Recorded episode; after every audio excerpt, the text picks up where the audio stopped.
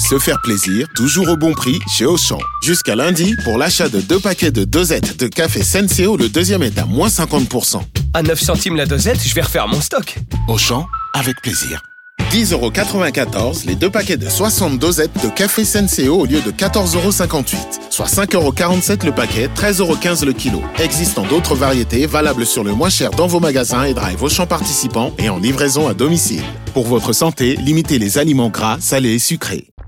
Vous écoutez RMC. Face à face. Apolline de Malherbe. 8h37 sur RMC et BFM TV. Bonjour docteur. Bonjour. Professeur René Friedman, vous êtes professeur de gynécologie obstétrique, vous êtes consultant à l'hôpital Foch à, Foch à Suresnes et vous êtes l'auteur de La tyrannie de la reproduction. On vous connaît bien. Vous avez accompagné des milliers, pour ne pas dire des millions de couples en France euh, depuis très longtemps dans leur parcours pour devenir parents. Emmanuel Macron lance un grand plan de réarmement démographique euh, avec aussi l'idée d'accompagner par un plan sur la fertilité. J'ai presque envie de vous demander, docteur, comment on fait les bébés aujourd'hui? Comment on fait les bébés? De plusieurs façons, justement. Voilà. Les choses ont changé. C'est plus euh, une Aussi simple qu'avant. Aussi, aussi- en tout Ou cas, disons. aussi unique qu'avant. Euh, ça n'a jamais été simple. Mais ce qui est intéressant, c'est que on voit bien que le désir d'enfant se pose à l'échelle individuelle et se pose à l'échelle sociétale. Il y a d'autres, il y a, il y a d'autres approches, si vous voulez, que le le, le- le besoin ou le désir ou le projet. Il y a aussi effectivement un point de vue euh, sociétal parce qu'on a besoin d'une d'un renouvellement de la population. Mais en même temps, on peut pas faire un enfant pour la nation. On n'en est pas là. Le réarmement, le mot était peut-être un peu fort. Oui, mais enfin, on attend depuis tellement longtemps, effectivement, que ça soit posé sur la table. Euh, il y a, vous savez, un rapport qui a été fait il y a un an à Olivier Véran, quand il était ministre de la Santé. Vous faisiez partie de ceux qui étaient à l'initiative de ce rapport. Hein Voilà, et qui a été euh, piloté euh, par euh, deux personnes qui ont qui ont essayé de monter avec un groupe 21 propositions pour qui vont de l'information, qui vont de la prévention et qui vont au développement des équipes de recherche parce que sans recherche, sans meilleure connaissance, on n'a pas de meilleur succès. Donc c'est c'est vraiment un, plan d'action très intéressant qui va aussi bien sur le plan, j'ai envie de dire presque écologique, sur éviter les toxiques, éviter euh, tout ce qui va faire baisser la fertilité. Surtout, surtout, informer, et les femmes en particulier, qu'il y a une horloge biologique et que malheureusement, pour l'instant, on n'y peut rien. C'est-à-dire qu'à partir de 38 ans, la fertilité baisse. Ça, c'est une réalité. Et comme on repousse de plus en plus, que le désir d'enfant est un peu repoussé pour des raisons d'organisation de société, on, va, on peut en reparler, alors on est confronté à des demandes sur lesquelles il devient difficile de répondre. Et on va répondre quand même parce que la demande devient de plus en plus forte et on va faire des choses un peu extra vagantes, on va dire. C'est d'ailleurs euh, ce à quoi vous alertez avec euh, ce livre que vous publiez euh, cette semaine, La tyrannie de la reproduction, c'est chez euh, Odile Jacob. On fait beaucoup moins de bébés, euh, nettement moins d'un coup. En France, c'est une chute vertigineuse puisque euh, les derniers chiffres de l'INSEE ont été publiés cette semaine. 1,68 enfants par femme. On rappelle qu'il en faut 2,1 minimum pour ne serait-ce que renouveler euh, les générations. Pourquoi les Français ne font plus de bébés Euh, J'ai envie de dire pourquoi dans le monde entier, sauf Hmm. peut-être les continents africains, mais je veux dire euh, que ce soit en Russie ou au Japon, au Japon où on, c'est dramatique, vraiment dramatique. Alors, Jusqu'à présent, la France faisait figure d'exception, oui, euh, notamment vis-à-vis de nos, nos voisins, l'Allemagne, euh, l'Italie, où euh, les femmes, effectivement, avaient beaucoup plus de mal à concilier le travail, les enfants. Elles faisaient des enfants beaucoup plus tard, elles en faisaient beaucoup moins, mais la France était une sorte de poche de résistance, ça n'est plus le cas. On va voir si ça persiste ou pas, mais peut-être avec ce- cette prise en compte, les choses vont freiner, changer, pourquoi pas. Et en particulier parce que, euh, encore une fois, la cause principale des difficultés, c'est le report de l'âge pour avoir des enfants. Mais pour faire des enfants jeunes, il faut être en confiance, il faut être euh, aidé, et il y a une possibilité importante de, prendre en compte cette thématique de la parentalité avec le travail, et donc euh, les mesures qui peuvent faire accepter les parentalités pendant le travail sont très importantes. Ensuite, la promesse d'Emmanuel Macron d'un nouveau congé, congé de naissance de six mois mieux rémunéré, ça vous paraît, par rapport à, ces personnes que vous rencontrez, euh, pouvoir être une bonne réponse? Oui, je pense que ça peut être pas mal parce que souvent les couples ont besoin d'être ensemble et puis pour l'enfant c'est bien. Euh, de, de, et puis ça, ça, ça dure moins de temps. Trois ans, ça éloigne effectivement le congé euh, salarial du travail. Alors que là, ça permet quand même de, de, le reprendre. On voit bien autour de nous, et je crois il y a des exemples qui sont pas très loin, si j'ai bien compris, de, de, de, femmes qui ont beaucoup d'enfants, enfin beaucoup d'enfants, trois, quatre. J'ai bien compris, hein, vous me regardiez, oui, oui. Oui, je regarde. Il, est, il, est, il est de notoriété publique que j'ai effectivement quatre enfants. Voilà, et que vous et que vous travaillez. Donc il y a des conditions qu'il faut offrir pour favoriser. Il faut informer tout ce qui peut faire baisser la fertilité. Et puis, il faut... ça, il faut, professeur, vous le disiez, et je voudrais quand même qu'on s'arrête euh, sur ce point, euh, il faut être en confiance, on sent bien que la situation à la fois économique, euh, écologique aussi, il y a mmh. cette inquiétude, cette inquiétude de, de l'avenir. Et ça reporte l'âge auquel on se dit, bon, finalement, peut-être quand même un enfant, et à ce moment-là, il est parfois trop tard. Mais voilà, vous avez résumé la situation.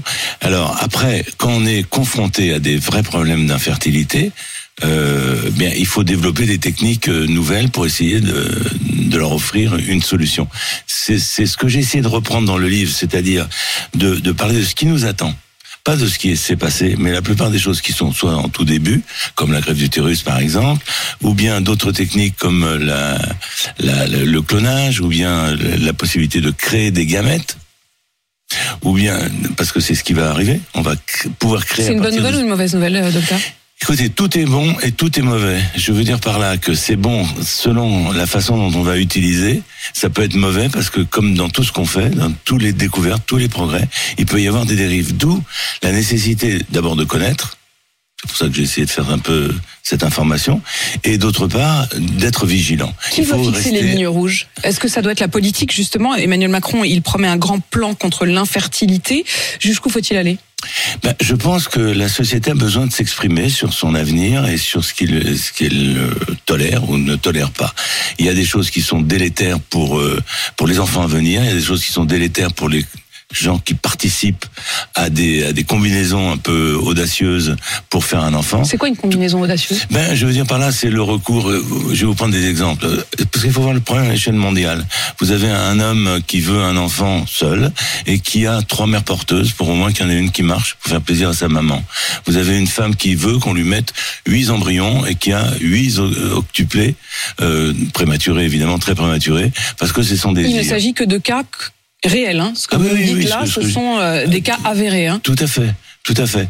Euh, ou bien de, de, de, de vouloir euh, euh être la mère de euh, presque de, de son de l'enfant de son fils parce que celui-ci est décédé, qu'on peut congeler le sperme et faire euh, porter cet enfant, comme c'est le cas euh, d'une actrice célèbre espagnole.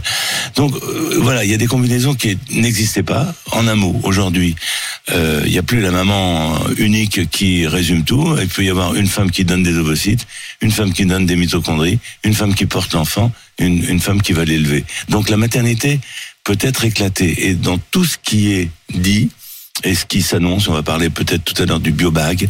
Euh, c'est quoi le biobag? Euh, Pardon, je ne sais même pas ce que c'est que bah le biobag. Oui, c'est pour, ça. C'est bien. Euh, le biobag, c'est un sac en plastique dans lequel on peut mettre un, nouveau-né tout petit, trop petit pour être pris en charge par les néonatologistes, et on peut, par une circulation extracorporelle, essayer de le faire survivre. C'est une sorte de couveuse reliée au ventre de l'enfant, de la mère Non, non, pas reliée au ventre, non, reliée à une machine, et qui c'est une espèce d'ultra couveuse. Alors il y a trois trois équipes dans le monde qui travaillent dessus, en particulier aux Pays-Bas. Et je veux dire, c'est un problème. Est-ce qu'on va le faire? Est-ce qu'on va pas le faire? Ce que je veux dire, c'est qu'à chaque fois qu'il y a des découvertes ou des avancées entre guillemets, il faut les évaluer.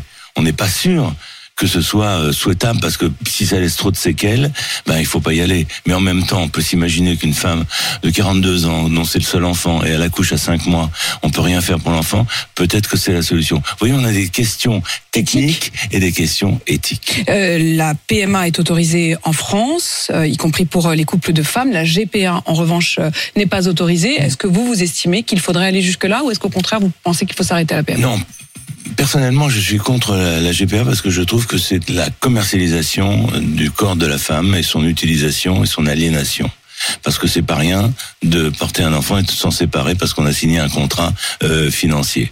Alors d'aucuns pensent que oui, ça c'était avant, c'était la, la commercialisation. Que ce serait même vieux jeu, c'est une expression qui a d'ailleurs été euh, euh, opposée à Emmanuel Macron pendant la conférence de presse. Est-ce qu'au fond, il n'avait pas une vision un peu vieux jeu de la famille, de l'autorité, de l'école? Moi, je crois qu'on a tellement déjà bousculé les choses que vaut mieux stabiliser un peu et voir euh, comment les choses évoluent et surtout que la la, GPA, comme on dit, éthique qui a été proposée, mais elle n'existe nulle part. Ça fait 25 ans que des endroits, des pays euh, euh, font la PMA, mais elle est toujours commerciale, par définition. Elle sera toujours commerciale. Le rêve d'une GPA éthique, c'est binounours. Je parlais du mot réarmement qui a été utilisé par Emmanuel Macron. Euh, il y a une réponse à effectivement une souffrance de beaucoup de couples qui aimeraient avoir des enfants et à qui euh, peut-être toutes ces techniques vont leur permettre en effet avec ce plan euh, contre l'infertilité d'avancer.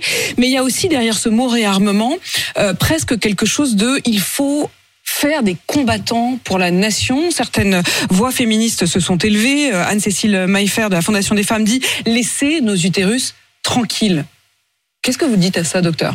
Oui, je, je pense qu'il faut, faut pas confondre encore une fois le, le- le- la position personnelle et la position euh, sociétale. Il y a, il y a- on a besoin de, de montrer qu'il y a des facteurs qui sont négatifs pour la fertilité. C'est pas la peine de rentrer en plein dedans, mais ça veut pas dire aussi une injonction personnelle. Ceci étant, pourquoi j'ai appelé le livre euh, de La- cette façon la La tyrannie, tyrannie de la reproduction.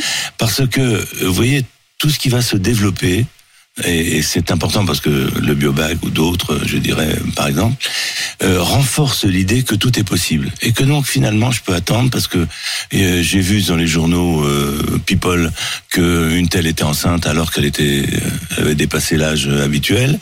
Et donc, ça sera possible. Et la science va apporter une réponse. Or, ce n'est pas vrai. Et le fait de croire que c'est possible amène à penser qu'on a un droit à l'enfant. Mais que dire à ces couples Mais Que dire écoutez, à ces ce couples qu'on qui dit- viennent vous voir et qui effectivement parfois sont peut-être plus âgés que euh, la période la plus féconde de, de leur vie Que, Alors j'ai envie, de- dire j'ai envie de dire qu'il faut d'abord le dire avant, ça fait partie de l'information, bien entendu. Et puis Alerter, part, dire attention. d'autre part, encore une fois, j'insiste, tout n'est pas possible. Tout n'est pas possible. Vous savez Mais c'est dur à entendre. Mais bien sûr, mais des, des fois ça soulage. Mm. Des fois ça soulage, parce que je veux dire à force de faire, c'est ça la pression. C'est encore L'injonction encore. dont vous. Oui, c'est-à-dire je vais pas arrêter, je vais encore faire un traitement Mm. euh, qui, qui est jamais simple euh, parce que parce que Parce ça que peut c'est un parcours du combattant, parce, Parce que, que c'est un un- parcours de souffrance, y compris pour les couples. Exactement. Donc, euh, je veux dire, c'est- cette euh, cette pression est importante à, à dire. On ne peut pas tout. Et vous savez, il y a une étude d'ailleurs que je rapporte dans le livre, qui est que sur 6000 couples qui ont été étudiés lorsqu'ils rentrent dans le parcours fertilité, il y en a 50% qui vont réussir en fécondation in vitro et, et, et autour, 11% en adoption. 11% naturellement, parce que de temps en temps, il y a des bonnes surprises, heureusement. Et puis, 25% vont rester, de, de l'ensemble, vont rester sur le carreau. Donc, Ils l'échec, vont rentrer chez eux sans enfants. eh ben oui. Donc il faut aussi, je dirais, accepter qu'il y ait dans notre société des femmes et des hommes qui ne souhaitent pas d'enfants. C'est leur choix. On va pas les changer. Au contraire, euh, il faut les respecter. Par contre, je dirais, il faut pas faire tout et n'importe quoi, et jusqu'à briser euh, je veux dire, son équilibre. Parce que ce qui se passe, c'est qu'en consultation en tant que médecin, je vois, si vous voulez, des gens qui s'acharnent, l'acharnement, l'acharnement thérapeutique, je dirais. Les médecins ont du mal à dire non, à dire ah, non, faites peut-être autrement, vivez autrement, ou peut-être que il n'y a pas besoin de cette énième technique parce que pour plein de raisons. Et je, je, je pousse à ce que le médecin reste à sa place de conseil, de son opinion, de son analyse pour accompagner au mieux les couples. Et parfois, c'est de dire écoutez, vous avez fait le maximum, mais on n'y arrivera pas. Docteur euh, Friedman, le plan contre l'infertilité dont, euh, dont parle euh, Emmanuel Macron, est-ce que ça veut dire qu'aujourd'hui, si on remet de l'argent dans la recherche, euh, si l'on accompagne davantage peut-être euh, les laboratoires, on peut effectivement, est-ce qu'il y a aujourd'hui, par manque peut-être de moyens, parce que ce plan n'était pas arrivé, des, des couples qui n'ont pas eu d'enfants et qui auraient pu ou qui pourraient, si en effet on relance davantage ce plan contre Mais, mais l'infertilité? bien sûr, regardez ce qui s'est passé pendant ces 40 ans. La chance de participer. Euh, on a appris à congeler les ovocytes euh, des femmes qui allaient être traitées pour un cancer et d'être maman plus tard. On a évité à des couples qui ont une transmission de maladies génétiques de la d'avoir des enfants atteints en, faisant le diagnostic sur ces embryons avant qu'ils soient transférés, qu'ils sont porteurs effectivement de cette maladie grave. Donc on, avance, on améliore les choses et il y a encore beaucoup de choses à faire. Il y a 21 propositions qui ont été faites dans ce rapport. Je pense qu'il faut créer un comité, un observatoire, un institut euh, qui va prendre tous les aspects, qu'il soit de la prévention, de l'éducation, du traitement, de la recherche, qui sera investi sur ce programme qui doit être transparent et renouvelé avec des émissions comme celle-là. Une formule d'espoir. Donc merci, euh, docteur, professeur René Friedman. Je rappelle le titre de votre livre, La tyrannie de la reproduction. C'est chez Odile Jacob. Il est 8h51 sur RMC BFM TV.